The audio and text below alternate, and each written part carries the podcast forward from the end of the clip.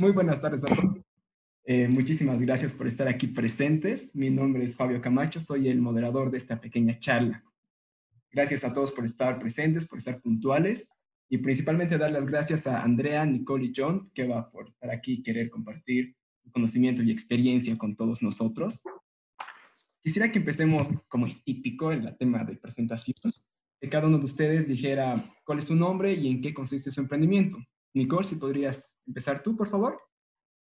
Bueno, perfecto. Hola a todos, espero que estén muy bien. ¿Se escucha? Sí, perfectamente. Ok. Eh, bueno, mi nombre es Nicole Coimbra y soy asesora en oratoria. Mi emprendimiento claramente es de oratoria y bueno, quiero comentarles un poquito cómo inició. No sé si tengo tiempo para, para comentarles un poquito. Claro que sí. La idea es de que eso sea lo más natural, así es que damos un pantallazo de quién es la licenciada Nicole Coimbra. Bueno, este emprendimiento nace eh, hace un año y medio, pero en realidad la motivación nace hace como 10 años atrás, cuando empecé mis concursos de debate, mis clases de oratoria. La verdad es que al principio, como todo mundo, tiene miedo a hablar en público, pero luego fue que agarré ese amor y creo que a partir de ese amor fue la, iniciación de todo, fue de querer transmitir ese amor al hablar en público a que otras personas igual lo puedan hacer. Empecé con cursos para, primero para en el colegio y ya luego en la universidad, cuando empecé el examen de grado, una amiga me dice, Nicole, y yo, ¿sí? ¿Te gustaría prepararme para el examen de grado? Y yo, claro, claro, dale. Entonces a partir de eso me dice, si vos podés prepararme a mí, ¿por qué no preparas a otras personas? Y eso surge, surge ahí, Nicole, desde, lo, desde lo que es simplemente darle clases a un par de amigos, después empezar a dar clases a otras personas y obviamente algo, un método totalmente diferente, dinámico, personalizado, porque normalmente las clases donde vamos siempre hay como 15 a 20 personas y nadie puede decirnos exactamente lo que necesitamos. Y es por eso que dije, no, yo quiero que estos cursos sean personalizados, quiero que las personas puedan salir motivados, puedan construir su mejor versión. Y así nace las clases oratoria personalizadas para todas las personas que quieran realizar. Perfecto, muchísimas gracias. John, si podrías continuar tú. ¿Quién eres y en qué consiste Fun Tasty? ¿Cómo están? Buenas tardes a todos. Primeramente espero que estén bien de salud y sus familias también. Bueno, mi nombre es John Centeno, yo soy fundador eh, y gerente actual de la empresa Fantasy Bolivia, que es una heladería eh, que opera en Cochabamba con seis sucursales. Eh, anteriormente, bueno, yo como empecé, empecé desde mis 19 años aproximadamente a emprender de todo, o sea, yo emprendí de todo.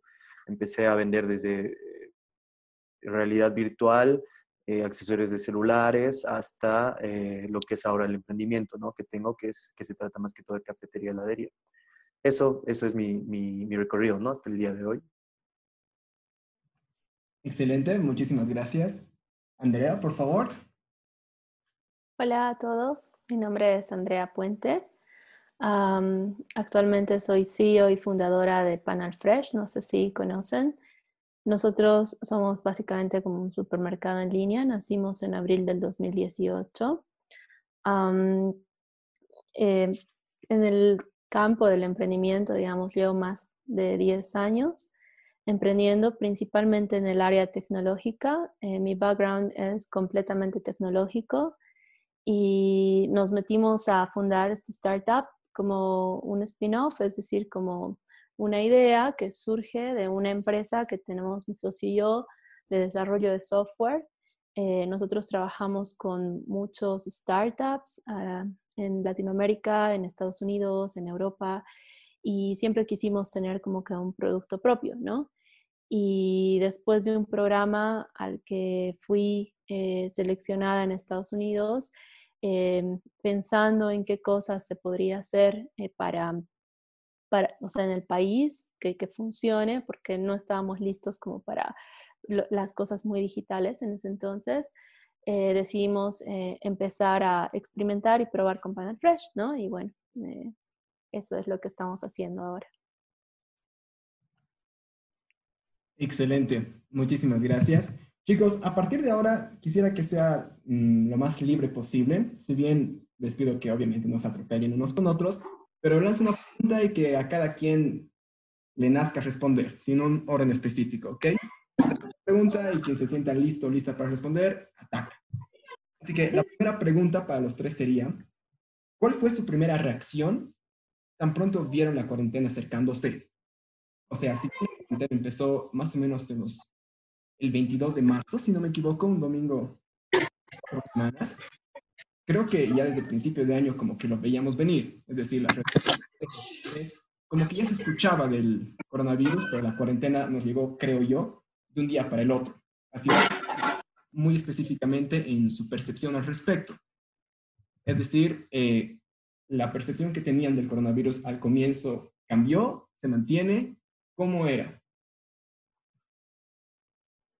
Eh, eh, eh, Nikki, creo que quieres. No, no, dale, dale, por favor. No, dale, Las dos. Bueno, empiezo yo. Bien, bien, sí. Go for it. Dale. Ya, bueno, ¿yo o...? Sí, claro, si dijiste empiezo yo, dale, dale, pues. eh, bueno, a ver, ¿cómo, cómo fue la primera reacción?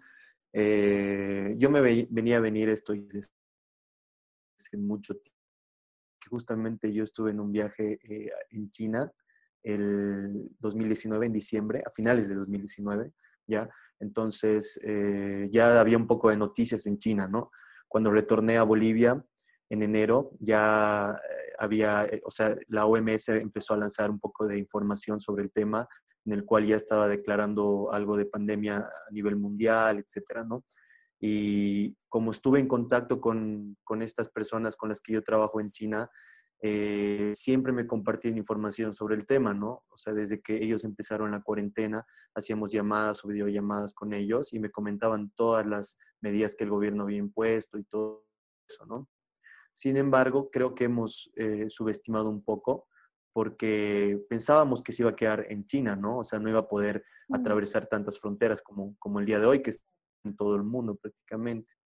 Entonces, eh, mi primera reacción fue no tan, no estaba tan asustado, más o menos ya sabía que, que, iba, iba, a pasar, pero sí, aún así eh, me confié, ¿no? Me confié.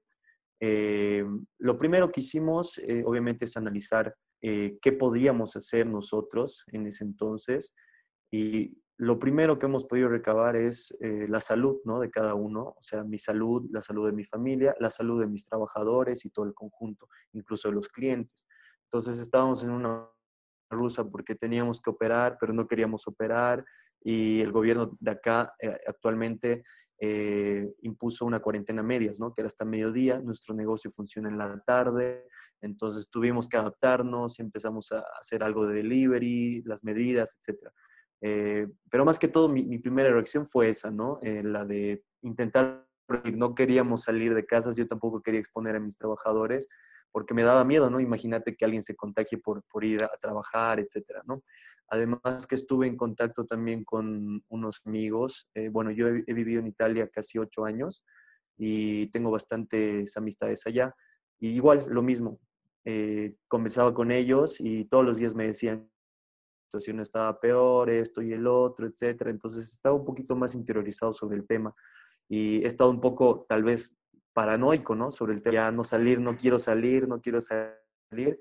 Y finalmente el gobierno acató la cuarentena, ordenó la cuarentena total, entonces yo ya me sentí un poco más tranquilo, ¿no? Sobre el tema. Eso, esa fue mi primera reacción y la, la, primera reacción que tuvimos igual como empresa fue obviamente de prevenir lo más antes posible eh, que iba a pasar esto, ¿no? De la cuarentena total. Y bueno, mi, mi percepción, eh, mi percepción se mantiene, ¿no? Sobre el tema, porque aún sigo contactándome con estas personas a diario, ¿no? Sigo consultando con ellos cómo va la situación allá, siguen en cuarentena, se levantó la cuarentena, etcétera. He recibido un poco de información de China y sí, ya se levantó la cuarentena. Sin embargo, hay eh, dos, dos, corrientes, dos, dos, tipos de corrientes en, cuanto a noticias. Una que sí, eh, que ya conocemos todos, que ya no, no, no, hay muchos infectados, se ha logrado controlar, entonces las personas están volviendo a la vida normal. Incluso el mismo gobierno de China está eh, incentivando a la gente a retomar poco a poco su vida. Y hay otra ola de corrientes que, de noticias que me dicen el gobierno está ocultando los contagios que no ha podido sobrellevar, entonces no sabemos a quién creer en realidad, ¿no? No tenemos datos exactos a nivel mundial de ninguno de estos, ¿no? Esa fue más que todo mi, mi primera reacción. Ahora sí quiero continuar, Andrea. Sí. justo el 22 de marzo yo estaba volviendo de un viaje, estaba en México y se retrasó mi vuelo y, o sea, no podía no volver, ¿no? Entonces eh, hice como que toda la aerolínea cambie mi pasaje y, me trajeran por Perú. Y en esto eh, me llegó, o sea, me, tocó estar en, o sea, me, tocó llegar a Cusco, no, no, sé cómo, y todo el avión estaba lleno de gente asiática, con mascarillas, con, oh. con, con un montón de, o sea, estaban estornudando, o sea, se notaba que estaban enfermos y obviamente la paranoia, ¿no? Ah, logré volver después de casi 36 horas de vuelo o algo así. Y, bueno, nosotros teníamos con que muchos planes. la semana siguiente, después de eso, tenía que viajar a Santa Cruz porque estábamos abriendo Santa Cruz. Y me quedé toda una semana ahí, contratamos gente, Em, luego de que pasó la semana, el, equipo de Santa Cruz vino a Cocha, empezamos como que a darles el entrenamiento para que puedan funcionar ahí y esa fue la semana que, dictaron la, cuarentena, como vos dices, la de mediodía, ¿no? Y nuestras ventas se dispararon. Empezamos a recibir casi 2.000 eh, visitas diarias a la página. Eh, hubo un día que mi equipo trabajó desde las 4 de la mañana hasta las 5 de la tarde sin almorzar, sin nada. Em, y justo después de eso eh, dijeron que fueron como que poniendo las medidas mucho más rigurosas, ¿no? Y la cantidad de pedidos que estábamos recibiendo no, no podíamos abastecerlos con eh, el, equipo que yo tengo. O sea, tengo solo 11 personas trabajando en Panel Fresh y de esas 11, 5 se encargan de hacer compras, el resto es desarrollo. Entonces, eh, fue muy duro y tuvimos que tomar como que decisiones así bien rápidas, cambiar todo, eh, o sea, prácticamente que, en la marcha eh, tenía equipo que estaba como asustado, que no quería salir a trabajar y obviamente nosotros también, ¿no? Nosotros teníamos que garantizar, por un lado, la seguridad alimenticia de todas las entregas que íbamos a realizar a los clientes y por otro lado, la seguridad del equipo para que ellos no sufran un contagio, porque imagínate, o sea, para esa época, eh, yo tengo algunos contactos como para saber si teníamos los test, si, si nos iban a atender y demás, que era... Eh, eh, justo cuando falleció el gerente de Access, ¿no? Y nos decían, no, mira, aunque tú tengas un seguro buenísimo, aunque tengas el dinero que tengas, no te van a atender si es que se trata de este caso, porque recién se están creando los protocolos, entonces mejor piénsenla bien para lanzar a su equipo a la calle. Así que, que, nada, pues o sea, tuvimos que jugar con eso, ¿no? Y al final decidimos modificar nuestra solución y lanzamos una convocatoria masiva para trabajo con voluntarios y para que nosotros, o sea, dejamos de ganar dinero, pero abrimos la, plataforma para poder hacer las entregas. Y ya, entonces hemos estado haciendo hace dos semanas. Tenemos como 115 voluntarios ahorita en Cochabamba, La Paz y Santa Cruz. Y estamos trabajando así, ¿no? Con medidas, con, con capacitaciones, utilizando nuestras apps, eh, recolectando los precios, los mercados sea, así estamos. Bueno, en mi caso, eh, principalmente creo que, como dice la mayoría, sí, sí lo vio venir, pero no, no pensé que iba a llegar tan rápido. O sea, mm. no pensé que ya, ya íbamos a estar encima. Yo igual acababa justamente hace dos semanas de llegar de un viaje y sí tenía un poco de paranoia porque eh, la parte en la que fui era Brasil y estaban cerrando las fronteras pero lo primero que se me vino a la mente fue dar el paso que siempre quise hacer, que eran clases online. Durante todo durante el comienzo de lo que fue la etapa de poder preparar todos estos cursos, siempre quise dar clases online. Para mí, no, la crisis no, perdón, este, esta pandemia no fue una crisis, sino más que todo fue el impulso que necesitaba para poder dar el primer paso a digitalizar todo lo que es el tema de las clases online y que obviamente no me animaba por diferentes cuestiones. Entonces, creo que fue esencial.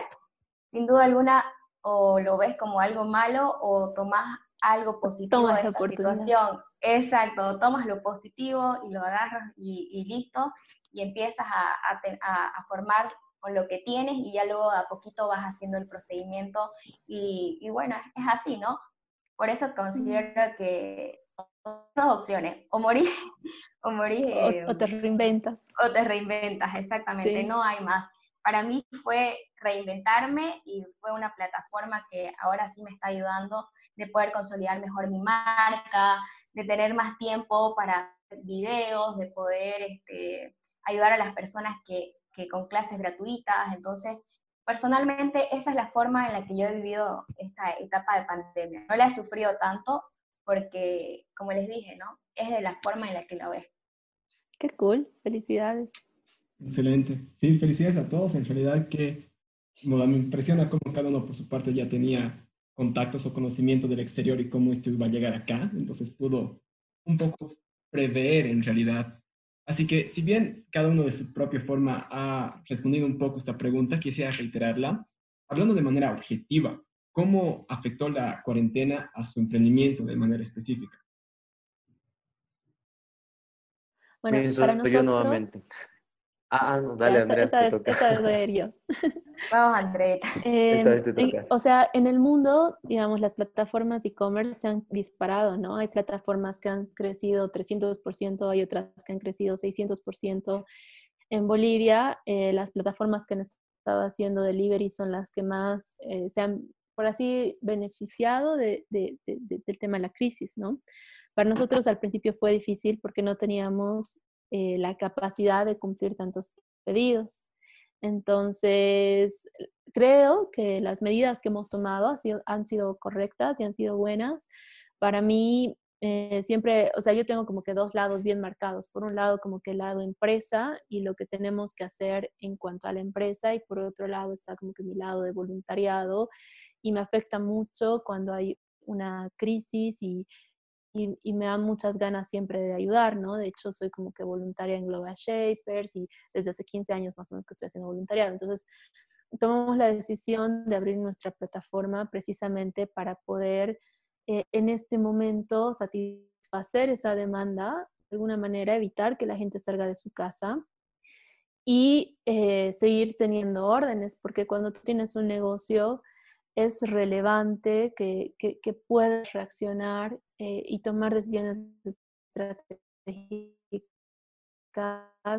de que seas fiel a los valores y principios del negocio que estás queriendo construir. Entonces, eh, para mí ha sido como que súper choqueante porque estábamos, o sea, estábamos ya preparándonos para una ronda de inversión, de hecho ya teníamos reuniones, estábamos con muchas capacitaciones en esa área, preparando el área de finanzas y tal, y tuvimos que prácticamente parar todo, yo tuve que retrasar un montón de reuniones que tenía con, con estos inversores y, y, y como, o sea, agarrar, lo, seguir, pero siempre siendo fiel como que a los valores que tenemos como empresa, Perfecto. Bueno, por, por mi lado, la verdad es que normalmente como yo trabajo más con cursos presenciales personalizados, específicamente ya no pude volver a trabajar con estos, con estos, cursos directamente con las personas, entonces tuve que hacer una pausa por su, su, salud, obviamente cuidando siempre a las personas, y por el otro lado es que estaba la ampliación de, de lo que iba a ser la escuela. Entonces, para eso ahora todo, todo está parado, eh, no hemos podido ya ampliar, los trabajadores obviamente tienen que dejar de trabajar. Y pues en ese lado sí, sí ha sido algo que nos ha perjudicado, pero considero que también por el otro lado, viendo el lado positivo, yo tratando de ver el lado positivo, viendo el lado positivo, ahora ya, ahora ya abrimos lo que, es lo, lo que son los cursos online. Entonces, prácticamente lo que, se ha, lo que el beneficio que hemos tenido, se puede decir personalmente, ha sido mayor, tal vez no en temas de ingreso, pero sí en temas de, consolidación de la marca, en temas de que otras personas nos puedan conocer más y, obviamente también ayudar a, personas que no pueden directamente pagar estos cursos. Qué cool. Bueno, eh, ¿cómo me afectó a mí, eh, específicamente a nuestro negocio? Nosotros fuimos golpeados bastante, ¿no? Por la pandemia y por la cuarentena, porque nuestro negocio básicamente eh, consiste en ofrecer un producto o servicio a la clientela de lujo, ¿no? No es, una, no es un producto de primera necesidad, entonces no es como que podemos eh, habilitar también algún delivery o intentar hacer algo para poder eh, todavía rentabilizar la empresa, ¿no? Además que antes de que pase todo esto, nosotros estábamos en, una etapa de reestructuración de la empresa. Es decir, la empresa se estaba, con todo el know-how que hemos recibido en casi estos, en todos estos cuatro años, estábamos replanteando nuestro modelo de negocio, ¿no? No solo ofrecer helado, sino también otro tipo de productos para complementar en horarios y diferentes infraestructuras. De hecho, tenía dos cursales en construcción antes de la pandemia. Una justo finalizó una semana antes de que, de que pase la cuarentena y otra, o sea, la tengo parada, en, está en un 75% de avance más o menos. Eh, tuvimos que parar absolutamente todo tipo de operaciones, nadie está trabajando, nadie está haciendo nada para la empresa y estamos parados. Entonces nos ha afectado de una manera bastante, eh, o sea, en primera persona, ¿no? Eso es lo que pasó. Pero, eh, como dice Nicole, hay que ver el lado positivo de las cosas, ¿no? Porque esto nos obliga a, replantear nuestro modelo de negocio, ¿no? Nos obliga a buscar nuevas oportunidades, que eso es lo que estamos haciendo en esta etapa. Si bien no podemos trabajar de persona a persona, sí podemos trabajar de forma eh, remota con el equipo administrativo. Y estamos viendo justamente de, replantear todo esto y reestructurar nuevamente todo nuestro modelo de negocio. ¿no? De esa manera nos afectó a nosotros. Totalmente. De hecho, me gusta, me gusta bastante el tema de cómo aprovechar este tipo de cosas, lo que son las crisis, porque es cierto, ¿no? A final de cuentas, todos estamos acostumbrados a cierto tipo de sistema, cierto estilo de vida en realidad, y ¡pum! nos llega de la noche a la mañana algo y no nos queda más que adecuarnos, ¿no? Porque siento que si bien es una opción, aprovechar este tiempo para descansar, me gusta mucho escuchar cómo cada uno de ustedes ha intentado sacarle el mayor provecho esta cuarentena. Entonces, ya ahorita somos casi todos los que estábamos en la anterior sala. Eh, me encanta la dinámica, la verdad, si pueden, sigan así, intentando opinar, comentar inclusive de las respuestas de las demás personas. Buenísimo. Yo quería preguntarles ya un poco en el plano más personal, ¿cómo cada uno de ustedes está lidiando con esta cuarentena, ya en el aspecto, llámese social? Yo creo que de alguna forma siempre está vinculado con el emprendimiento porque ya decides qué tiempo le vas a dedicar a tu emprendimiento, qué tiempo a tu familia y a tus relaciones, pero cada uno de manera personal, cómo está lidiando con la cuarentena, llámese hasta emocionalmente. Ok. John, ¿quieres? no. Me toca a Nicole empezar. Dale, Nikki. Dale. Bueno, creo que al principio me agarró por sorpresa, pero considero que sí estuve personalmente preparada para esto. No, lo tomé como a poder empezar a hacer más videos, para empezar a, trabajar más, para poder incluso leer un poco más de mis contenidos, profundizar en, en temas. Y me puse horarios, porque yo dije, no, o sea, si por mí solita fuera, directamente me voy a dormir toda la mañana. Entonces me puse horario, traté de que mi rutina sea lo más normal posible y nada, mantener el contacto también más con mis, seres queridos, porque a veces no se puede durante el día estar en contacto con tu mamá, con tu papá, em, con tus hermanos. Entonces, personalmente para mí fue un tiempo para hacer algo que durante la semana no hago, y también lancé mi canal de YouTube, que fue uno de, de los objetivos que sí tenía, pero que no había podido hacerlo por el tema del tiempo. Porque editar videos, créanme, que es algo que es muy complicado. Ahora sí digo, a todos, a todos los videos me da ganas de darle like porque es sin duda alguna lo, más, lo que más cuesta editar. Y eso, eso para mí fue Felicidades, Niki. he sacado de la cuarentena. Qué lindo, Niki. En mi caso, em, hablando sobre el tema, eh, el tema empresarial o de negocios, eh, estaba un poco calmado, ¿no? Porque ya hemos pasado una situación similar en, en los paros que hubo el 2019. Entonces, igual tuvimos que parar eh, casi el 90% de la producción y todo. Y aún así logramos superar este, este, obstáculo y recaudar todo lo que teníamos que recaudar para pagar a proveedores, empleados, etcétera, ¿no? no lo hemos visto tan complicado de esa parte. Eh, más, bien, más bien lo hemos visto positivo porque preferíamos cuidar a, nuestros, a, nuestra familia, a nuestros empleados y todo eso, ¿no? ¿Y cómo estoy lidiando yo con, con, con la cuarentena ahora? Eh, creo que es, es, un, es, un, momento, es un espacio que, que nos ha llegado eh, involuntariamente para poder encontrarnos a, a uno mismo, visto tantas personas que están tomando cursos, que se animan a, dar un paso más, más allá, como por ejemplo Nicole, que se, ha animado a entrar al tema digital. Eh, no sé, veo personas salir del closet y todo. Incluso veo el lado solidario de las personas, ¿no? Eh, veo bastantes personas moviéndose por, por, por, el tema solidario que hasta nos ha contagiado a nosotros. Hemos decidido disponer una, una camioneta que nosotros tenemos para nuestros insumos, se las hemos dado al banco de alimentos, trabajas personas necesitadas, ¿no? Tema de, a mí me gusta estar solo personalmente, no siempre, ¿no? No, no todo el tiempo, pero me gusta, me gusta darme mi tiempo, ¿no? Y creo que esto es un regalo para mí porque puedo estudiar, puedo analizar, puedo pensar, estar conmigo mismo. Aparte, tengo familia y es un regalo mucho más grande porque puedo estar con mi hijo, puedo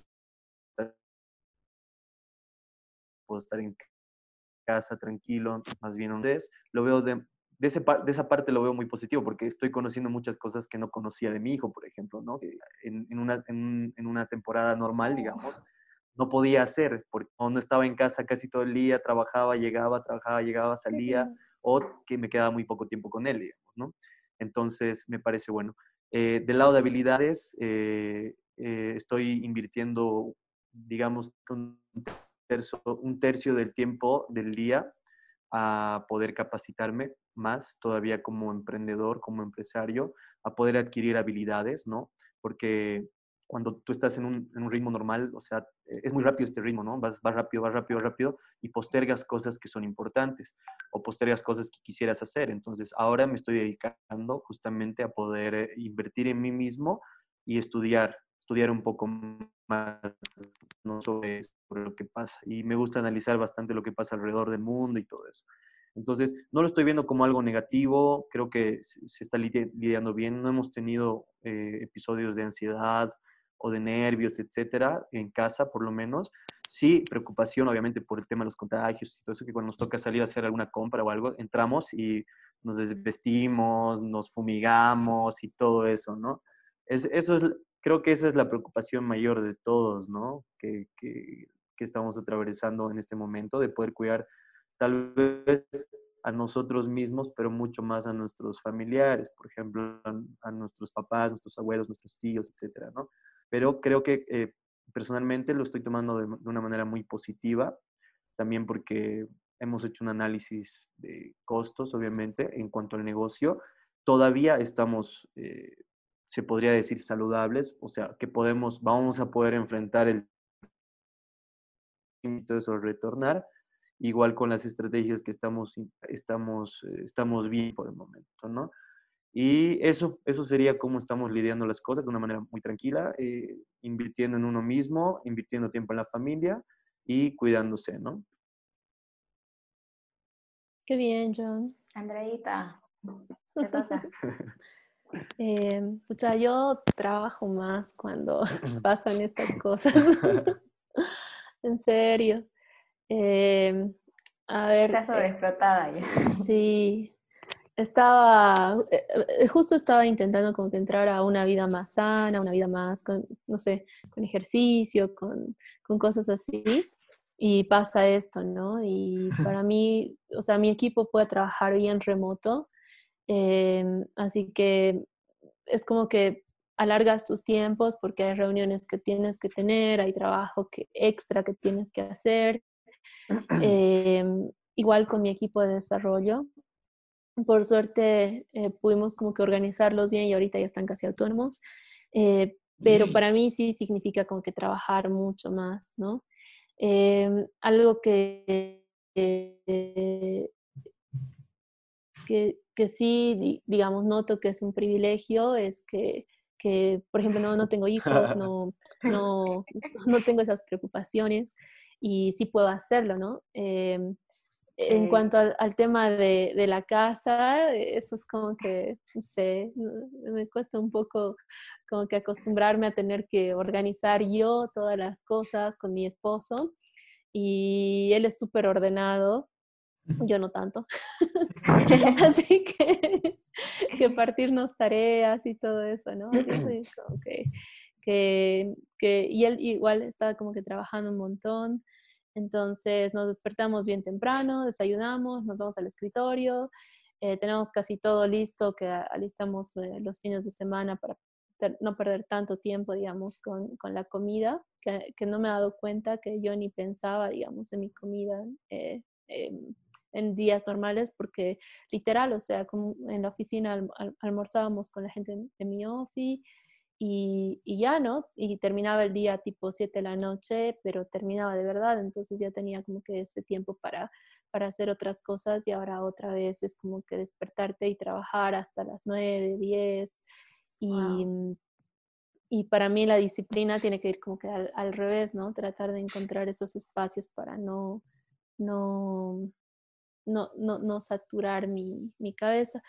Y eso, en cuanto al trabajo, ataques de ansiedad, que, has preguntado, ¿no? No, no. Eh, sí, extraño harto salir, eh, pero entiendo que, que, hay que ser responsable y hay que tratar de, de, de poner de tu parte, porque mientras más eh, puedas hacer vos, si tienes los medios de, no salir, de, no contagiar, de, poder apoyar, de seguir trabajando desde donde estás, entonces sí, obvio que lo tienes que hacer, ¿no? Mm, claro. De hecho, Perdón, no sé si podría aportar algo tal vez a Andrea. Mira, te cuento que cuando estábamos en un ritmo normal, eh, bueno, yo cuando estaba en un ritmo normal de ajetreo y ajetreo, en el que creo que estás tú ahora, eh, mira, he, dejado muchos meses pagados de gimnasio que no, no, no he ido, digamos, o sea, por, porque llegas cansado y te da flojera, etcétera, etcétera, ¿ya? Pero realmente creo que el problema está, está en uno mismo, digamos, o sea, sí realmente dedicarle tiempo a, a, este tipo de actividades, ¿no? Por ejemplo, eh, eso es algo que me pasó en esta cuarentena, que sí, no tenía nada que hacer, entonces por lo menos cuidaré mi cuerpo, digamos, ¿no? Me alimentaré bien y haré ejercicio. ¿Qué has estado haciendo? Y he encontrado un par de... Esa era la, sí, sí, Esa era la pregunta. sí, sí, bastante. Te cuento que justo me estoy ayudando un poco con la tecnología. Dos aplicaciones que se llama una Nike, de Nike, y la otra que Thanks. ¿Ya? Y estas eh, te dan una rutina diaria, tienes ejercicios desde, desde, 15 minutos hasta una hora por día, depende de, vos, digamos, cómo, cómo esté tu estado de ánimo, etc. Pasanos tus apps. Sí, sí voy a pasar al grupo, igual, Igual les recomiendo un libro que se llama Antes de las 8 de la mañana. Es toda una rutina que se tiene que hacer antes de las 8 de la mañana. Igual se la puede hacer a las 6, 5, o sea, dependiendo del horario que tengan es ideal porque es un tiempo para vos, o sea, un tiempo para tomar conciencia de, todo lo que durante nuestro día no podemos hacer. Yo creo que es ideal empezar la mañana a partir de eso. Se los voy a pasar el link del, libro. Sí, pasa. Buenísimo. genial, hay harto material para compartir acá, me encanta. Pero es cierto, ahí yo te doy mucho la razón, Niki, de cómo en todo nuestro día estamos ajetreados y, pensado, y pensando en millones de cosas que tal vez a vista de la sociedad son muy, muy importantes, pero bueno, no sé qué tipo de cosas recomendará tu libro, pero en general ese tipo de actividades de poder concentrarse en uno mismo y darse tiempo para ti, mira, a mí personalmente me parece ultra necesario para no caer en la locura y ese tipo de cosas como ansiedad, depresión, que personalmente siento que se subestima bastante acá en Cochabamba, Bolivia. Quizás, no, no digo Argentina, la salud mental es bien, bien tomada en cuenta, pero sí considero que tener tiempo para uno mismo es muy importante. Bueno, una última pregunta para vosotros tres. Ya que en vista de que esta cuarentena afecta de manera positiva, negativa, impulsa o no impulsa algunos emprendimientos, desde su perspectiva, ¿qué tipo de emprendimiento, a qué tipo de emprendimiento la cuarentena le ayudaría más? ¿Y qué harías si es que ese fuera tu emprendimiento? Ok. mira, justo estaba pensando en eso y hay como que una tendencia mundial, ¿no? Las plataformas de e-commerce se van a disparar, los hábitos de consumo van a cambiar, la gente em, va a tener miedo de juntarse, aunque, aunque esto pase. de hecho, hay muchos estudios que dicen, mañana voy a tener una charla en la que voy a hablar de esto, pero hay muchos estudios que dicen que la humanidad le tiene mucho miedo desde hace, hace, mucho a la peste, a la guerra y a la hambruna. Y todos los emprendimientos que, que han intentado solucionar estas, estas cosas eh, han roto, ¿no? Y pensar también en los tamaños de mercado, justo enterado de que hay muchas empresas que por la coyuntura están invirtiendo mucho dinero para poder de compañías de delivery. Y aunque el delivery va a crecer, no se olviden que el mercado boliviano es solamente de 11 millones de habitantes y si se satura, como se saturan todos los mercados, eso es bueno para el... Entonces hay que ver dónde está la oportunidad y ver eh, si realmente qué, es lo que están haciendo todos y dónde está escaseando esa innovación, ¿no? Donde, donde desde lo que sabes tú puedes aportar y agregar valor. Entonces, eh, para pensarlo ¿no? en, en, en, estas tres, en estas tres áreas, porque va a haber crisis en, esas tres. De hecho, 600 mil empleos, hoy estaba leyendo que se han perdido en el país y que han cerrado un montón de pymes. Eh, la informalidad es un tema que nos afecta hartísimo a los bolivianos y eso obviamente va a repercutir en la capacidad y el poder adquisitivo que tengan las personas. Entonces también considerar que no necesariamente lo obvio es donde va a estar el dinero, ¿no? Eh, entonces pensar mucho en qué aporta valor. Después otra es la manufactura, manufactura, porque los sistemas eh, centralizados para poder hacer eh, eh, distribución de las cosas que son básicas, ¿no? Como por ejemplo los medicamentos. Si tenemos tantos problemas los países ahorita porque no se están haciendo las pruebas suficientes, no es porque no existan estas pruebas o la capacidad de que, de que alguien las pueda crear, sino porque no existen las suficientes fábricas que puedan cumplir el ritmo al que los humanos necesitan esas pruebas. Entonces creo que eso va a transformar tremendamente la industria muchas empresas, especialmente haciendo las impresiones 3D, van a encontrar una oportunidad ahí donde, por ejemplo, van a licenciar patentes que se puedan, eh, países y que a cambio de comisiones o algún modelo de negocio que se cree ahí, se pueda crear medicamentos, pero no solo eso, también materiales eh, innovados, por ejemplo, de construcción o otro tipo de, de, de, materiales, ¿no? De hecho, justo el año pasado leí sobre una chica que ha utilizado impresoras 3D para eh, imprimir ropa que sea eh, eco, que, que, no, que no emplee, digamos, a esta, a esta gente eh, de mano de obra terciaria que sufre mucho gracias a la industria de la moda. La industria de la moda es la segunda más contaminante del planeta, entonces ella estaba teniendo como que mucha eh, visibilidad y había recibido inversión para poder utilizar sus impresoras 3D para crear estos, estos tipos de materiales eco, ¿no? Entonces creo que la manufactura descentralizada va a ser un boom y las empresas que sepan aprovecharlo van a tener una oportunidad ahí. Después, como le decía a Nikki, el tema de la educación, porque una cosa es, digamos, cambiar la estructura de, un sistema de cómo se resuelve un problema y otra cosa es cambiar el paradigma completo.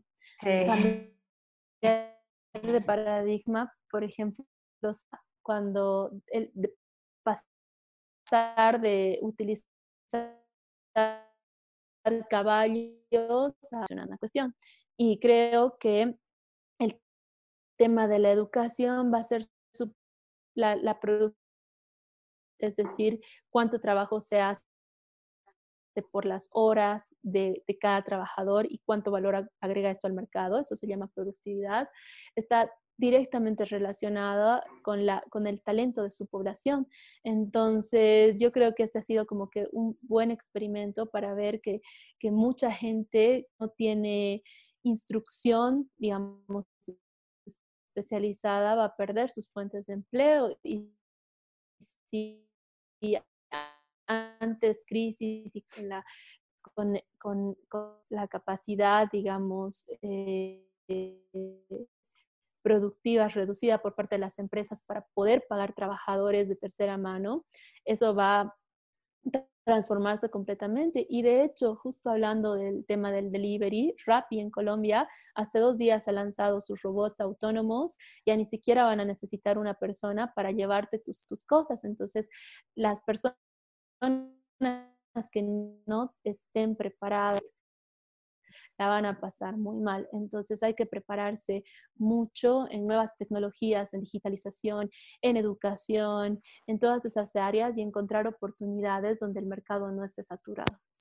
Complementando lo que dice Andreita, eh, por ejemplo, en el libro de Andrés Oppenheimer, Crear o Morir, creo que considero que ahí habla mucho de, de, cómo van a haber trabajos que van a desaparecer producto de la digitalización. Para mí este es un boom que va a ser como que el paso esencial para una nueva, por, no, no industrial, sino una... Sí, nosotros estábamos digitalizados, pero ahora se ha dado el boom de la digitalización. Es más, las clases, todo lo que estamos viendo, están todas eh, de manera en videoconferencias, en webinar, entonces considero que las personas que no digitalicen su, su producto o no, no hagan delivery o que no utilicen la tecnología como un medio esencial, seguramente van a desaparecer. Van a haber muchas empresas que lamentablemente por la forma en la que pensamos o la que piensan muchos bolivianos de, de que no es mejor a la antigua, de que para qué vamos a hacer esto, tratamos de, estamos como estamos, o sea, está la situación como está. Por eso es la importancia de que ahora los productos, ahora todo lo que hagamos lo digitalicemos. Y para mí el primer paso es digitalizar lo que es la educación, como dice ella, e, eh, porque va a ser la forma en la que más de una persona va a poder ver lo que estamos lo que estás viendo, o sea, lo que estamos viviendo. Va, más de una persona va a poder llegar a esa información, que a veces es muy difícil. Por ejemplo, yo tengo años de, de Yapacaní, de, de Montero, de Warnes, que que es difícil para ellos llegar hasta el centro. Entonces yo creo que si este grupo de personas se empieza a digitalizar, ya no va a haber la necesidad de que esas personas tengan que ir hasta, hasta donde yo estoy, hasta el centro, que es muy lejos, son tres horas de diario que ellos tienen que recorrer. recorrer. Esas que más van a beneficiarse de esto es las que ya se han digitalizado, las que han cambiado ya su modelo de negocio, que ya sabían que más podría llegar a pasar sería en cuanto a lo que yo considero. Como estoy viendo el, tema de, la economía y todo eso, eh, retomando un poco lo que dice los, eh, lo que decía Andrea sobre los hábitos.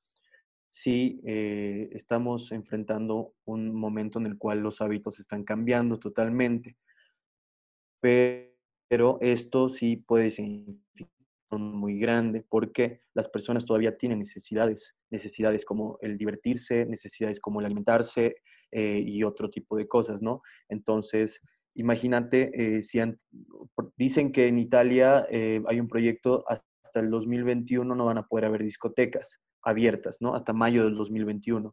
Entonces, imagínate qué va a pasar. Nadie va a poder ir a una discoteca. Entonces, tenemos que encontrar alguna manera de poder eh, adaptarnos y divertirnos como si estuviéramos en una discoteca o algún otro tipo de eh, diversión, ¿no? Por así decirlo. Eh, eso es una oportunidad. Entonces tenemos que ver tenemos que ver más allá del problema, más allá de las grandes cosas que están pasando y todo eso, y concentrarnos en las necesidades, chicos. Ustedes, somos 20 personas acá, no tenemos que por fuerza crear empresas monstruosas o entrar con... ¿Entiendes? O sea, ninguno de nosotros creo que ha empezado eh, montando una mega empresa ni nada por el estilo. Todos han empezado con algo pequeño. Y si tú te fijas en la calle, en los comentarios, en todo lado, puedes ver un poco el mercado. Hay, hay problemas que no están siendo satisfechos, como por ejemplo la logística, como dice Andrea. Hay gente que hay, empresas que no están pudiendo conectar con los clientes porque hay falta de logística, hay escasez de logística. Entonces, ¿yo qué puedo hacer eh, como, como emprendedor o como persona que quisiera empezar algún negocio, generar ingresos, etcétera? Veo que tengo. Si tengo una bici, me pongo a hacer delivery. Si tengo una moto, la, empleo para hacer delivery. Si tengo un camión, lo empleo para hacer delivery y así sucesivamente.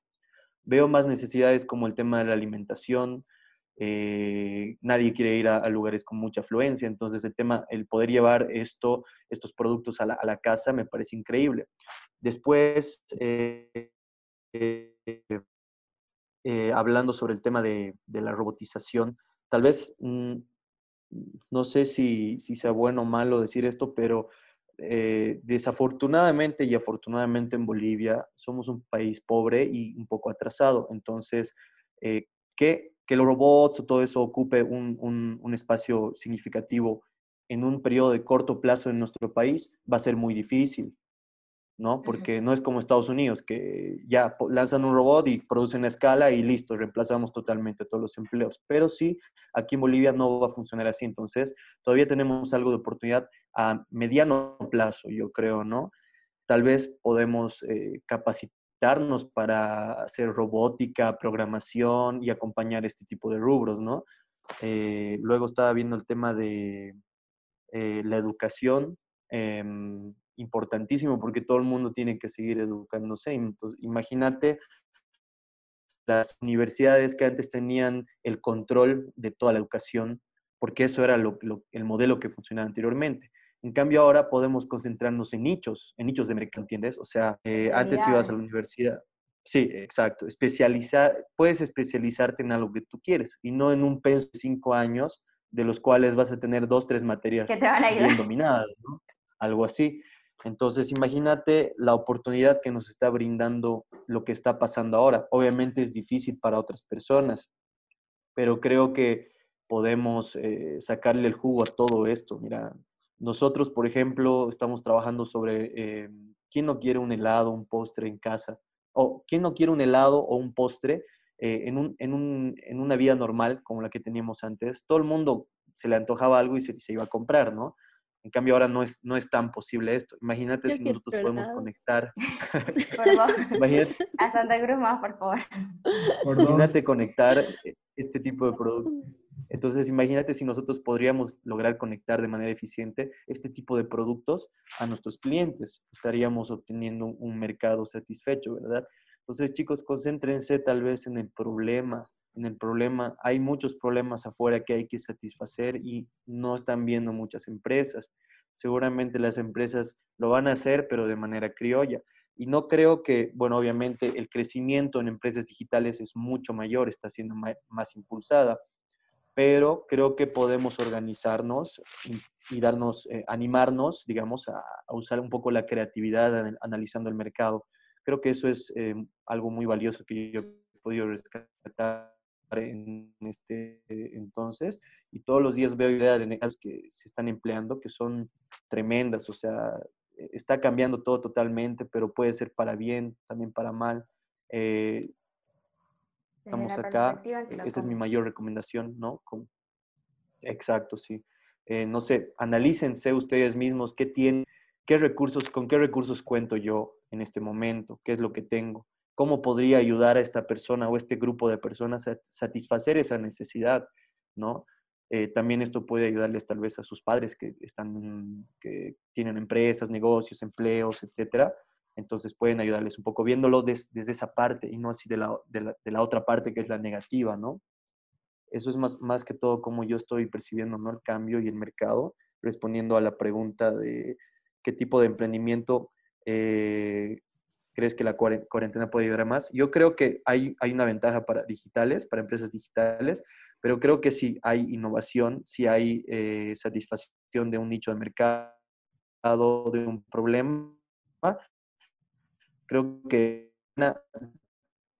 un buen tiempo para poder dar un paso adelante o un paso atrás para poder dar dos adelante, ¿no? Si tú tienes un modelo de negocio que no va a funcionar en este momento y crees que no, no vaya a funcionar de aquí a unos eh, dos años, por así decirte, hay que reconocer que no va a ser así, entonces hay que dar un paso atrás porque hay una oportunidad más grande al costado y no estás pudiendo ver, no estás pudiendo analizar cuál es esa oportunidad. Como te decía, las discotecas.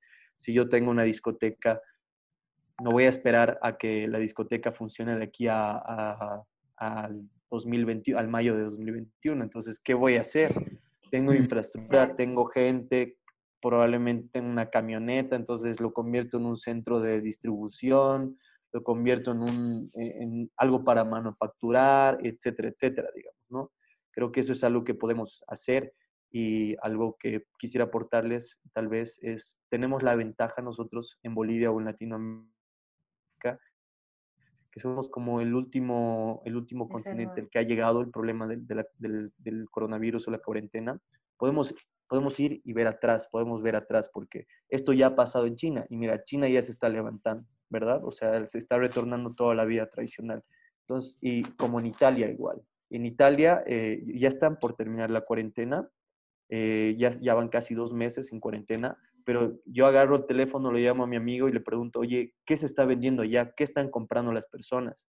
Eh, ¿qué, qué, qué, oportunidad tú ves para que yo pueda emplear acá? O sea, intentar recabar lo máximo de información para nosotros y poder emplear esa información acá. O sea, puedes ver tienes la oportunidad de ver en el futuro o en el pasado o, en el presente, ¿no? Porque ves hacia atrás y, tienes un, montón de ideas de negocio que puedes aplicar. Quizás eso les pueda servir un poco, ¿no? Complementando un poquito a lo que dice John y Andrea, en tema de educación, por ejemplo, considero que la educación a nivel Bolivia siempre ha estado, bueno, siempre se, se, ha quedado durante las revoluciones industriales de decir, tratar a los estudiantes como personas que tienen que simplemente aprender y que no pueden construir algo nuevo. Para mí personalmente, esto, esta etapa del coronavirus ha sido un, punto esencial para entender de que los chicos ahora tienen que, investigar porque no nos podemos dar el lujo de tomar clases de cinco o seis horas. Entonces, a partir de eso, creo que también va a ser un poco el cambio de paradigma, de entender de que ahora ya no va a haber esa necesidad de, bueno, tengo que pasar cinco horas para aprender algo. Y también algo muy importante es que no solamente lo que nos eduque sea algo superficial, es decir, que todo lo que nos enseñar sea algo que puedan llevar a la práctica. Y me, me encantaría que si alguno está aquí y le gustaría enseñar algo, considero que mayormente las clases que nosotros tomamos, lo que vos aprendés, casi un 20% solamente lo puedes llevar a la práctica. Entonces, si es que necesitas o querés hacer alguna idea de negocio, de enseñanza, ahí sería ideal de que las cosas que realices sean prácticas para que no solamente, ah, bueno, teoría, pero al final, ¿qué hago con esa teoría si no la puedo llevar a la práctica? Hay una charla buenísima de Freddy, que es el, el de Platzi, no sé si es Platzi. Sí, sí. Es una plataforma de e-learning en Latinoamérica, es un unicornio, ¿no? Entonces, hay una charla buenísima donde él dice que lo que aprendas hoy tienes 90% de probabilidad de olvidarlo. Si lo repasas mañana, ese porcentaje disminuye a 70%. Y si lo repasas en, en, en un mes, ese porcentaje reduce a a 10%. Entonces, si tú, por ejemplo, puedes eh, aprender algo y repasarlo en esos tiempos, solo son necesarias tres veces para que te acuerdes de eso como que toda la vida, ¿no? Y eso sumado a como, por ejemplo, eh, los emprendedores de alto rendimiento, la gente que, que, está haciendo cosas como que ya a mayor escala, no microempresas. Eh, por ejemplo, pases de lectura veloz, de, de memoria, de un montón de cosas que son precisamente relacionadas a la forma que aprendes, no tan a lo que aprendes. Creo que primero se preparan para tener las herramientas necesarias en sus cerebros para poder después em, aplicar cualquier cosa que vayan a aprender de forma estratégica en sus negocios. Entonces eso es súper importante. Sí. Eso me importante porque ese tiempo queríamos lanzar un, un emprendimiento con un amigo que justamente trata de educación y qué problema veíamos nosotros en la educación a mí en el colegio, en la universidad, me enseñan, me enseñan y me enseñan y me enseñan. Desde que soy me enseñan, pero nunca me han enseñado a aprender. Entonces, fíjate, la cantidad de conocimiento que tú estás ingresando no es tanta como la que debería ser, porque no estás aprendiendo realmente, no sabes ni siquiera cómo aprender y todo el mundo te quiere enseñar y enseñar y enseñar. Entonces, tal vez deberíamos concentrarnos a aprender a aprender, ¿no? Exacto. Creo que el tema de la memorización en Bolivia es increíble. O sea, todo lo que, todo lo que mayormente mis estudiantes cuando vienen es, todo se lo aprenden de memoria. Y le digo, no, ¿y qué entendiste de esto? Y me dice, no, no sé. Entonces, creo que la, la, la base, como decís, no es la forma en que, la, que aprendemos y también que hay mucha información que principal, principalmente lo que yo siento es que no son tan necesarias y que sí nos las dan. Entonces, considero que si es que hay un nicho de mercado muy grande el tema de educación, es que tratar de que esa información que nos den, sí sea una información que podamos llevar a la práctica o que nos haga razonar. Bueno, eso es, es lo que yo considero. Lo que dice que las presidentas y las mujeres que han estado a cargo de países en la pandemia han respondido mejor que los mandatarios varones y es precisamente... ¿Ah, Ajá. Por eso es, es, es, que las mujeres tienen como que mm, mayor capacidad de reacción a un problema de este estilo, ¿no? Tal vez no sería igual si se tratara de guerra, tal vez un dude reaccionaría mejor, pero en este caso se trataba de salud. Y nosotras ajá, podemos responder mejor a eso porque o sea, cómo te crías, eh, el constructo social influye mucho en las decisiones que vas a tomar. Y, y, también hay muchos estudios de Wall Street que dicen que, que las mujeres cuando reciben eh, el reto que tienen de, de, de, por, el emprendimiento, digamos, que hayan, que hayan estado gestionando, es 17% mayor al de un emprendedor, ¿no? Ah, y sin embargo, reciben solamente el 2.4% de toda la inversión que se genera. No. Ahora, Andy, yo tengo una pregunta. ¿Cuál es la relación directa con esto de la inteligencia emocional, con el poder reaccionar con situaciones imprevistas? O sea, personalmente no encuentro el, hay un missing piece ahí para mí. Mira, ay, dale, dale. No, seguí, Andreita, seguí, seguí. Sí. Yo amo los datos, ¿ya? Eh, tal vez porque tengo background tecnológico, tal vez porque soy ingeniera, es como que me gusta mucho eso. y baso como que todas mis ideas y percepciones como que en estudios, y hay uno justo en el que, en el que miden, por ejemplo, la capacidad de reacción de sueltas un vaso y tú ya lo estás agarrando. Entonces, la velocidad que tiene tu cerebro en interpretar ese estímulo que es externo, comunicártelo y que tú puedas sujetar esta cosa que se está cayendo. Y resulta que, digamos, tú piensas en 600 milisegundos, eh, o sea, se te ocurren ideas, eh, random, ¿me entiendes? Es decir, que tus neuronas reaccionan incluso muchísimo más rápido que el buscador de Google, porque el buscador de Google tarda 150 eh, milésimas de segundo en, en, en, en, darte como que, que, los resultados de algo. Y, y, lo que tú, ajá, entonces, lo que, cuando tú, digamos, eh, no relacionas la información a la emoción y a un objetivo, entonces tu capacidad de reacción es menor. Entonces, por ejemplo, si tú no puedes reaccionar de este vaso se está cayendo y si se cae pasa tal cosa, este, esta acción va a ser muchísimo menor que, que, si tú lo tienes interiorizado. ¿Se entiende?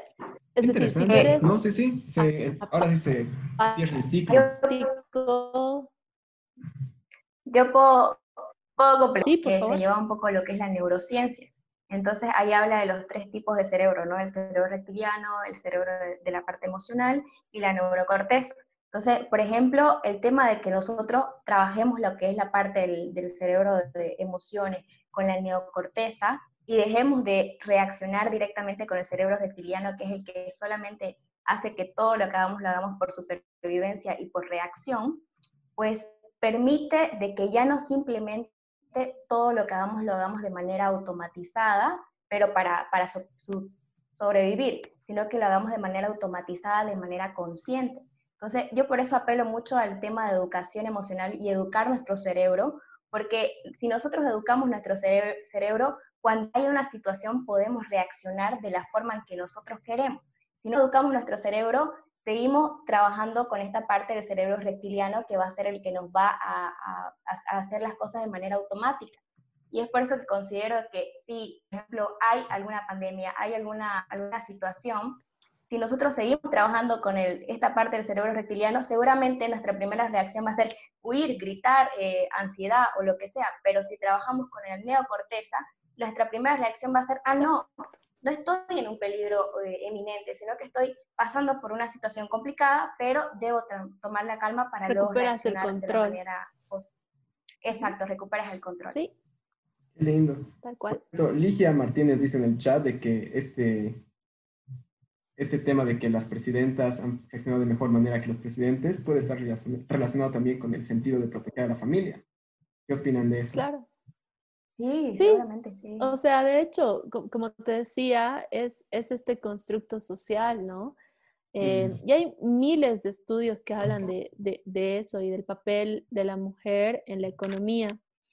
Em, los microcréditos se han originado eh, al principio en mujeres que eran tipo, no sé, imagínate la, la, la caserita, la naranjera, y darle un microcrédito y que ella pague ese microcrédito en un tiempo cortito y acelerar su capacidad de pago, ¿me entiendes? Porque mm. se han dado cuenta que si funcionaba con mujeres, crecía eh, la capacidad de la comunidad, porque una mujer cuando recibe dinero es como dice Lidia, ¿no? Eh, se beneficia la hermana, la tía, la amiga, porque habla con muchas personas para poder eh, incrementicio de esa inversión. Lindo. interesante, la verdad. Sí, o sea, un, un, chico es menos probable que beneficie, o sea, a un círculo tan amplio como el hecho de que una mujer tenga capacidad adquisitiva. Y de hecho, o sea, es que es científico, no, no, no te estoy hablando de, de, de, de, cosas eh, que yo pienso, sino son cosas que se han probado con metodología en varios años, ¿no? Buenísimo. Antes de pasar a la ronda de preguntas del público, no sé si es que alguno de ustedes quisiera acotar algo más.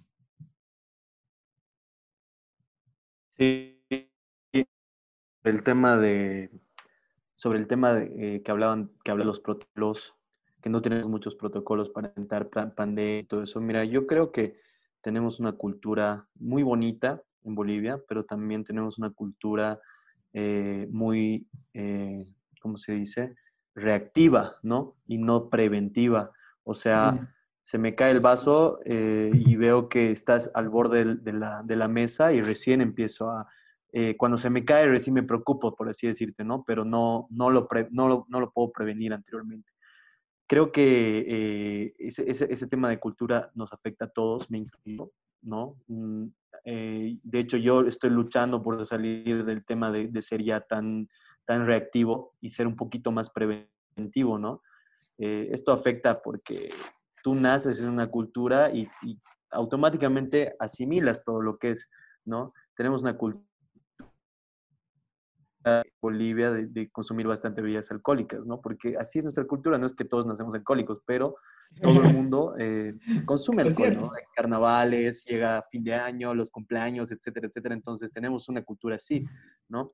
Después veo un problema quizás en el gobierno. Mira, eh, veo diputados, veo gente, etcétera, que es muy mayores que se rehusan al cambio, ¿no? Porque son muy burocráticos.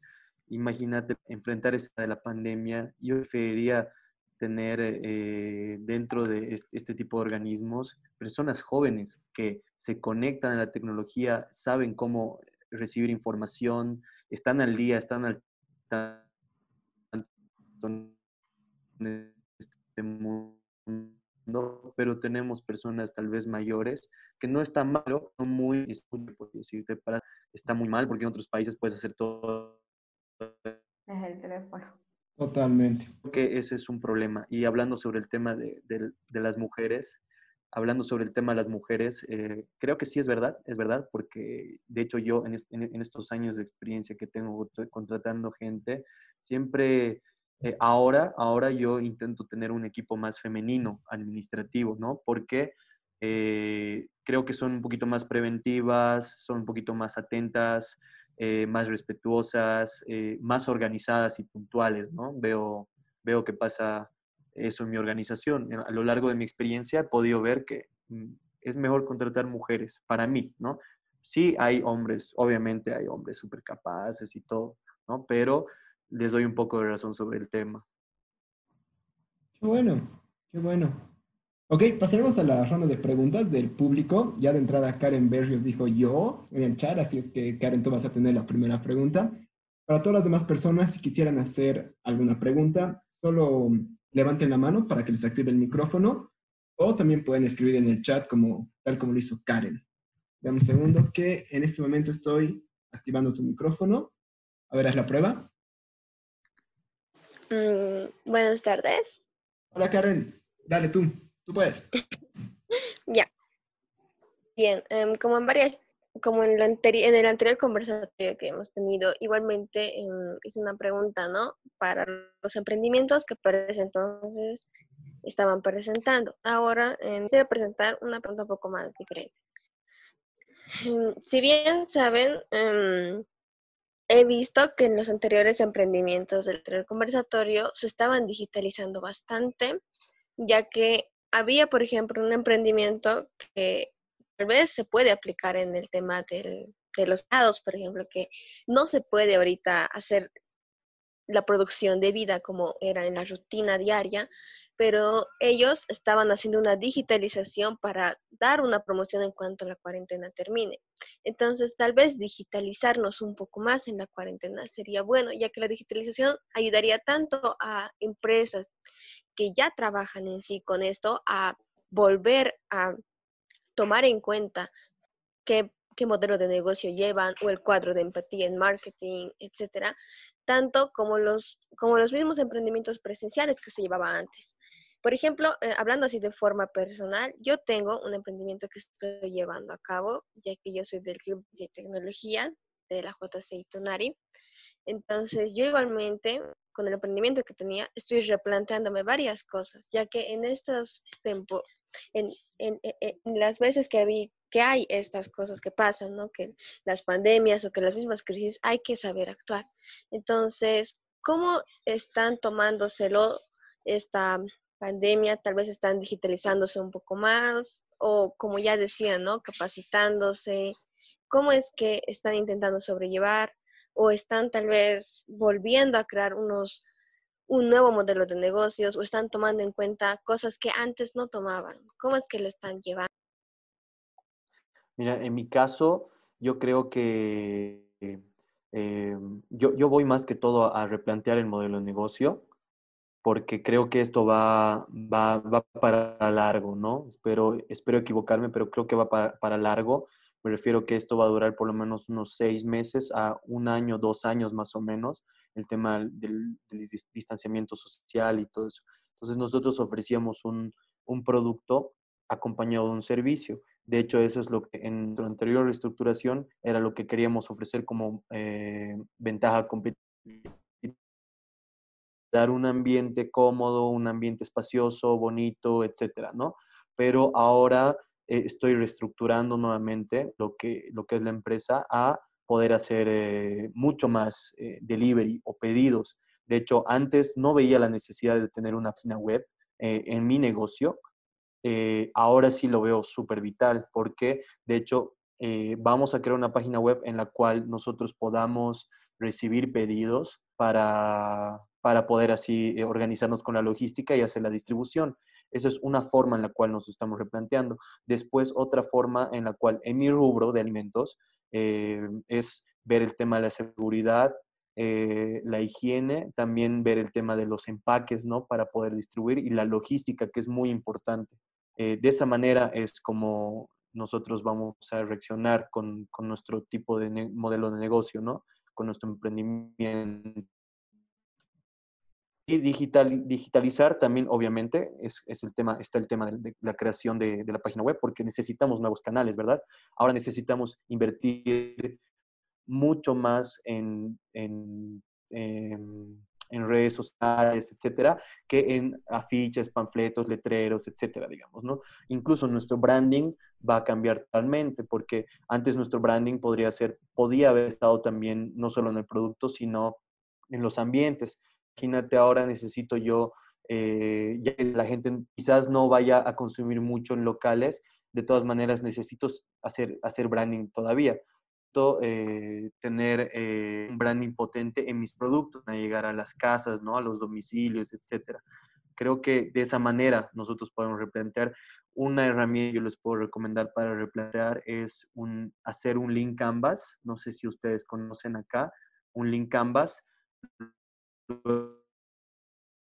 con un business model canvas y por último hacer el plan de empresa como eh, según a lo que ustedes habían generado con el link canvas. Esa es una forma en la cual nosotros estamos queriendo el tema de, la pandemia, ¿no? John, más bien aprovecho para decir un par de cosas, si me permites. Eh, solo sí, estás hablando, se me ocurrió las siguientes sugerencias. Mira, ahora que estamos en cuarentena y con tus Con tus productos en Panal Me dijo Andrea que ella quiere un helado.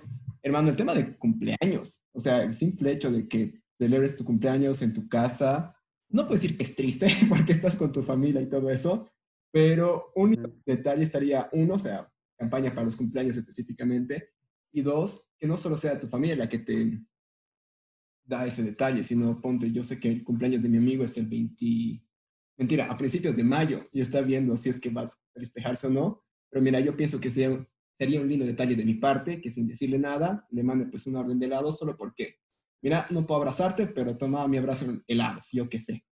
Solo como una humilde opinión. Sí, te, a ver, complementando un poco, nosotros anteriormente estábamos haciendo el, eh, eventos en, en casa o a domicilio, ¿no? Porque tenemos una manera muy particular de producir nuestros productos, que son los helados, nuestro, nuestro, nuestro producto estrella, por así decirte, son helados a la plancha. Entonces, nosotros usamos una máquina en la, la, cual congela a menos 20 grados, ponemos el helado, ponemos la fruta fresca, etcétera, etcétera, y la combinamos para hacer un producto terminado. Entonces, estábamos con una línea de eventos, catering eventos, se llamaba Fantastic Catering Eventos. Llegábamos a las casas, a, a las fiestas, cumpleaños corporativos, etcétera. ¿Ya? Pero ahora va a cambiar, va a cambiar y como desventaja tenemos que eh, ya no podemos ir eh, a hacer el show a, a los domingos, pero sí vamos a replantear el producto. Quizás ya no mandemos el producto de esa manera, quizás como un helado tradicional, pero mucho más gourmet que otros, ¿no? Esa es la manera en la cual yo quisiera competir, por ejemplo, con Pil, con Delicia, etcétera. Eso es lo que estamos replanteando. Me gusta, me gusta. Y es re va a dar, yo creo que re da. Sí, porque vamos a poner en Panel Fresh también los productos, entonces tiene que alimentar. Buenísimo.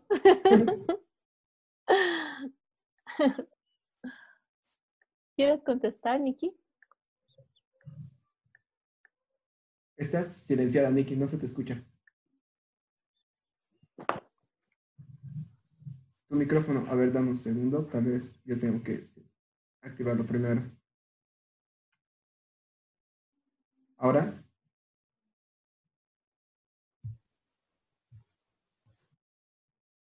Ahora sí. Ahora sí. Perdón. yo estaba hablando toda la charla y me di cuenta, y, seguramente dije algo, pero ya, no importa. Decía que si hubiera en Santa Cruz, te aseguro que hubiera comprado los helados, de verdad.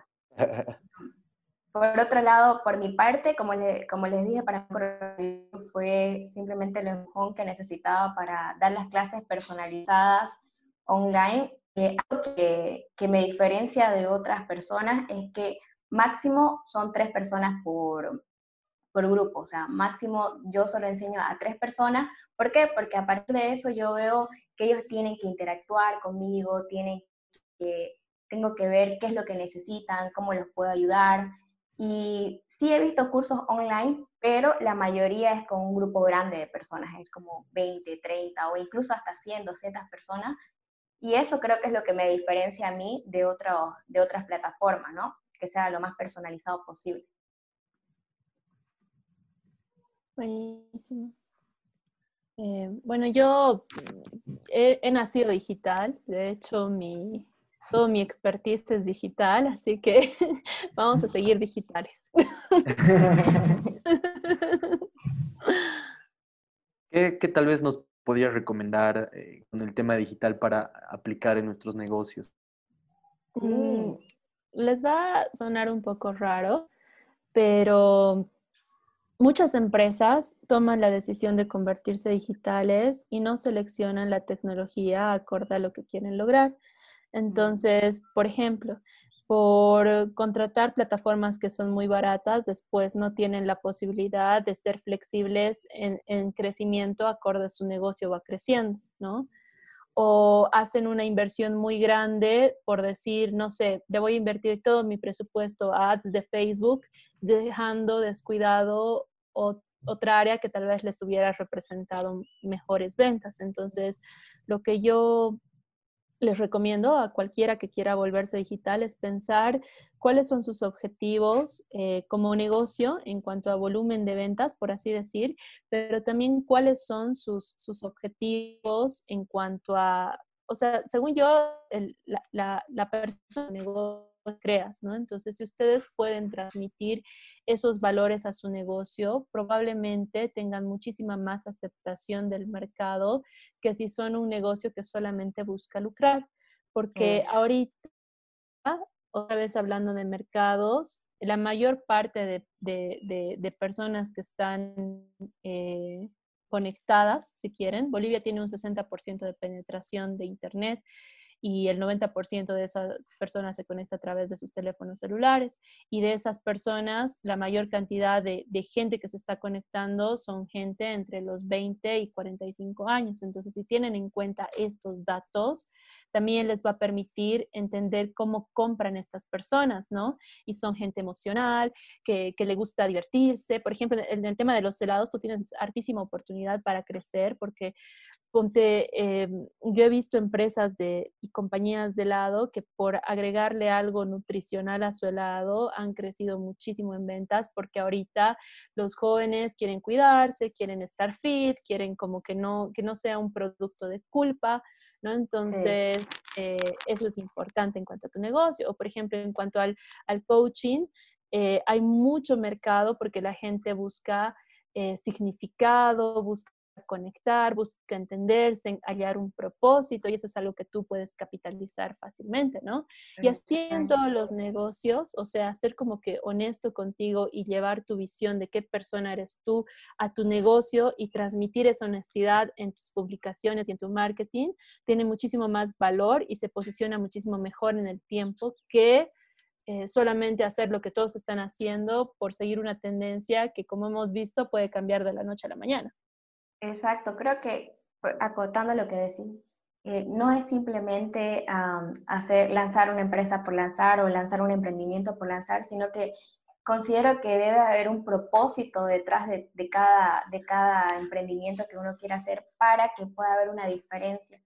Y no siempre llevarse por todo lo que está de moda, sino que tratar de, de que eso pueda ir más allá.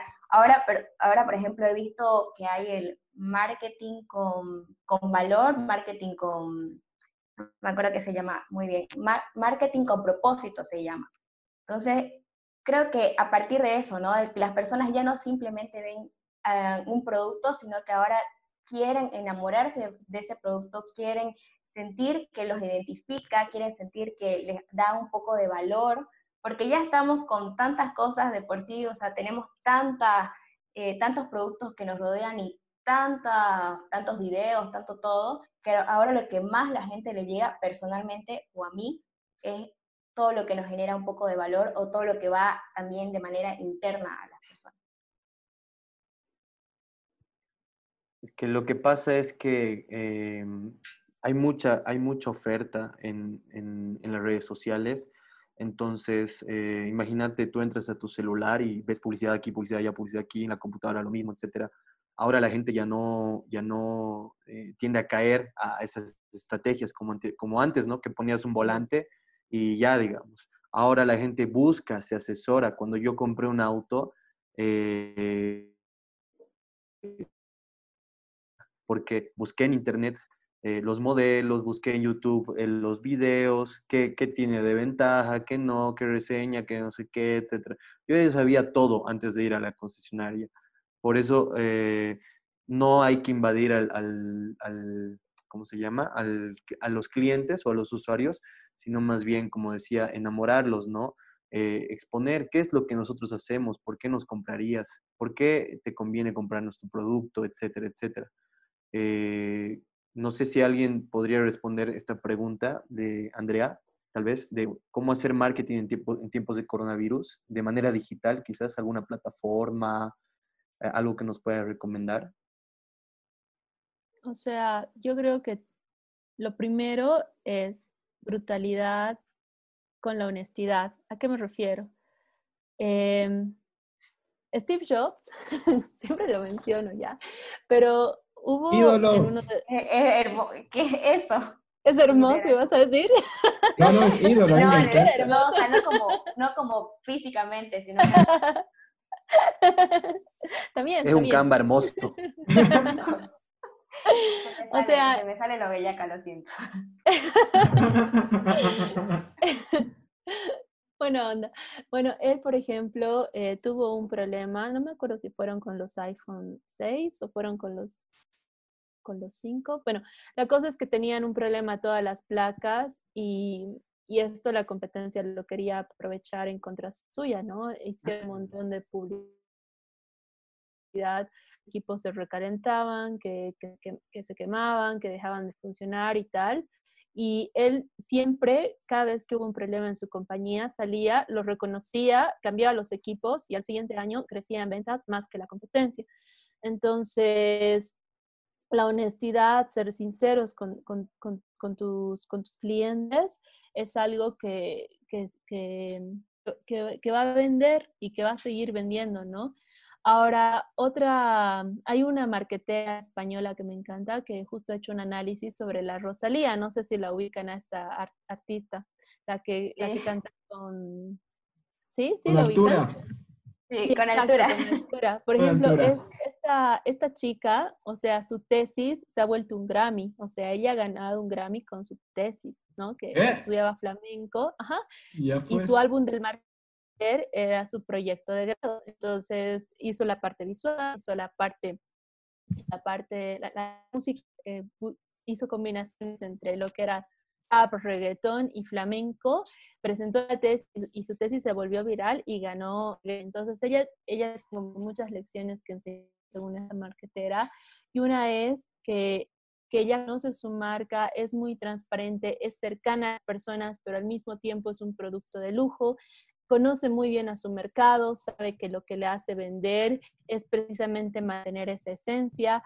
Ella ah, busca muchas colaboraciones. Una cosa que me pareció súper interesante que dice ella fue que, que los artistas españoles eh, querían ser famosos en otros lados, cantando reggaetón y adoptando cosas como que son más eh, latinas, por así decir, como para tu casa, vení para acá y no sé qué, y todas esas cosas, ella utilizaba toda, todo el imaginario flamenco que, se tiene para hacer sus canciones y en vez de, imitar a, otros mercados, ella se posicionaba como que yo soy España, ¿me entienden? Y para lanzar su primer álbum después de, del mal querer, ella va y lo publica en Wall Street. O sea, paga, invierte para lanzarse a lo grande cuando los artistas españoles estaban como que lanzando en la primera vía de Madrid y nada más. Entonces ella como que se convierte en un producto de lujo, querida en España, y si claro, eres querida en España, entonces obviamente vas a poder crecer a más lugares porque los artistas para hacerse con tu mercado, como por ejemplo, eh, ¿cómo se llama este dude, el, el, que canta con ella con altura? Uh, J Balvin, eh, para poderse apropiar del mercado español, entonces hace una colaboración y entonces, claro, ella accede al mercado latino y J Balvin accede al mercado español. Entonces son lecciones de marketing que se pueden aplicar perfectamente a los negocios. Ser honestos, buscar una identidad, llevarte tu marca contigo, decir esto soy yo, esto es lo que te quiero compartir y agregar el mayor valor posible al mercado y ya no como lo de siempre, ¿no? Perdón, hay como que están viniendo a cantar los policías a mí en la calle. Hablando de música y vienen a cantar, ¿no? pero, pero sí, en serio, entonces agarrar estos conceptos y, y, y transmitirlos a tu adulto, yo creo que es la forma de hacerlo ahora en tiempos de COVID y, y después. Algo, algo importante igual es que, no, como ustedes decían, ¿no? no creer que hay que empezar con algo muy grande, con, como que vas a empezar con una super empresa, sino que empezar desde lo pequeño no importa. Por ejemplo, lo que yo hago y, y eso es lo que, lo que quise hacer, o sea, siempre quería encontrar mi pasión y poder transmitirla. No es que, pucha, sea todo el tiempo que yo trato y doy clases, sino que también tengo otro, otros ingresos, pero igual, o sea, si es que te gustaría hacer algo, tal vez solo por medio tiempo, por en la noche, no sé, eh, exactas que, que, durante el día no, no, tenga, no lo hagas, para mí sería ideal, digamos. En mi caso, yo te doy clases en la noche y una parte de la tarde. A eso, a eso también algo muy importante es que traten de, de, ser constantes, porque al principio cuesta. Creo que todos los emprendimientos, mm, o todas las mayorías que son emprendedores me van a entender, al principio cuesta, pero a medida que pasa el tiempo, como que ah, mañana empiezo y ya de ahí, pucha, boom, vamos a estar con todo, sino que es algo que es gradual y que hay que trabajarlo de manera constante. Eso. Totalmente. Ahora, chicos, principalmente a toda la asistencia, ¿alguien más quisiera hacer una pregunta? Si puede levantar su mano o escribir por el chat.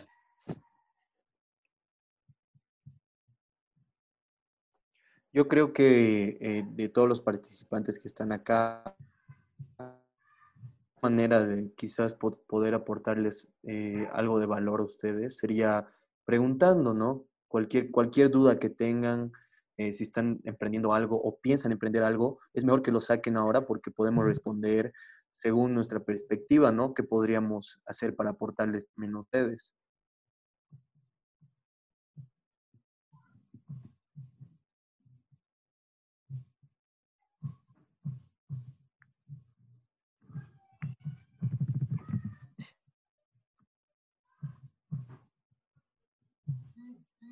Bueno, en vista de que no, permítanme dar las palabras finales. Yay. ah, no, mentira. Tengo una preguntita, dice.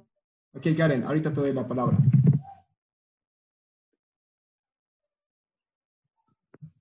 Puedes hablar. Um, ya. Um, creo que para finalizar la reunión, ¿no? Eh, preguntar qué es la propuesta de valor que ahora se han replanteado para sus emprendimientos, teniendo en cuenta lo de la cuarentena. Dado que nos quedan solo cinco minutos, eh, si pueden ser un poco puntuales, tanto yo, Nicky o Andy, se los agradecería.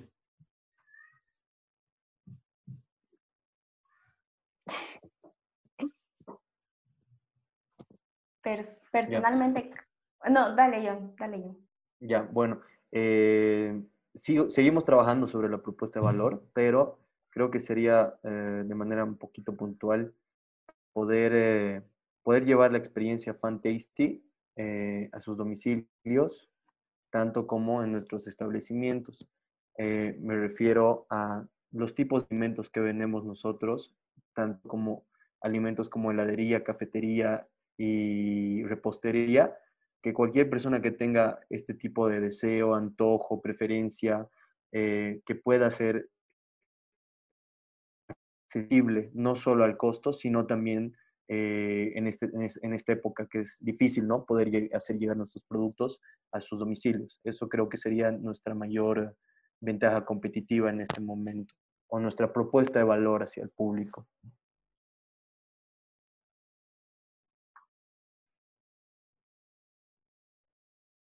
Bueno, en mi caso, la propuesta de valor que tengo es que personalizar ¿no? las clases online, ya que hay muchas clases online personalizadas. Entonces, eso creo que sería algo que me diferencia.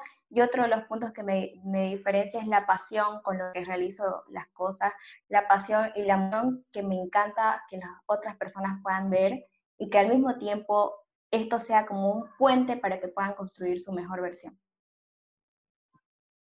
Ahora sí, Fabio, no sé si querés leerlo de Andreita. Ah, sí, buenísimo. Por si acaso, para las personas que no pudieron leer en el chat, Andrea dice que Panel Fresh se va a enfocar en mejorar la experiencia del usuario cuidando la cadena de seguridad alimentaria. Bueno, dado que solo tenemos tres minutos más de tiempo en esta sala, primeramente quisiera agradecerte a ti, John, a ti, Nicky, y a ti, Andrea. Me encantó la energía que se generó en esta sala de, sala de Zoom. Realmente gracias por estar presentes. Y como siempre, gracias a todos los que vinieron, que están aquí escuchando. Laoba, Ale, Franco, Claudia, Alejandro, Marci, Cristian, Karen, Diego, Anthony, Ligia y Susané. Muchísimas gracias. espero que les haya gustado mucho. Personalmente yo lo disfruté un, un montón. La siguiente semana, de hecho, va a haber una otra charla y otro conversatorio de emprendedores a la cual están todos ustedes invitados, tanto los invitados especiales de hoy día y todos los asistentes. Espero ver algunas caras repetidas nuevamente. Y, y bueno, decirles, ¿no? Que aprovechen la oportunidad del grupo. De una u otra forma somos un grupo de emprendedores que están en un solo grupo de WhatsApp, así es que tienen nuestros contactos. John, Nicky, Andy, no tengan pena en compartir sus redes sociales ahí, más bien háganlo. Les invito a poner tanto Fantasty, la asesoría de, asesoría de oratoria o Panel Fresh, y así conseguimos un par de likes extra que siempre caen muy bien. Bueno, sin más que decirles, nuevamente gracias a todos. Y no sé si quisieran decir algo más antes de cerrar la llamada. Tenemos casi dos minutos. Eh, gracias por la eh, oportunidad. Fabio, como siempre, gracias a todos y un placer conocer a cada uno de ustedes. De verdad que uno va viendo cada vez en cada charla. Así que yo aprendo, me imagino que yo también aprendo un poquito más. Igualmente agradecer a todos por su atención, gracias a Fabio por la confianza y espero que piensen con la cabeza fría y puedan tomar buenas decisiones para esta crisis post-COVID-19.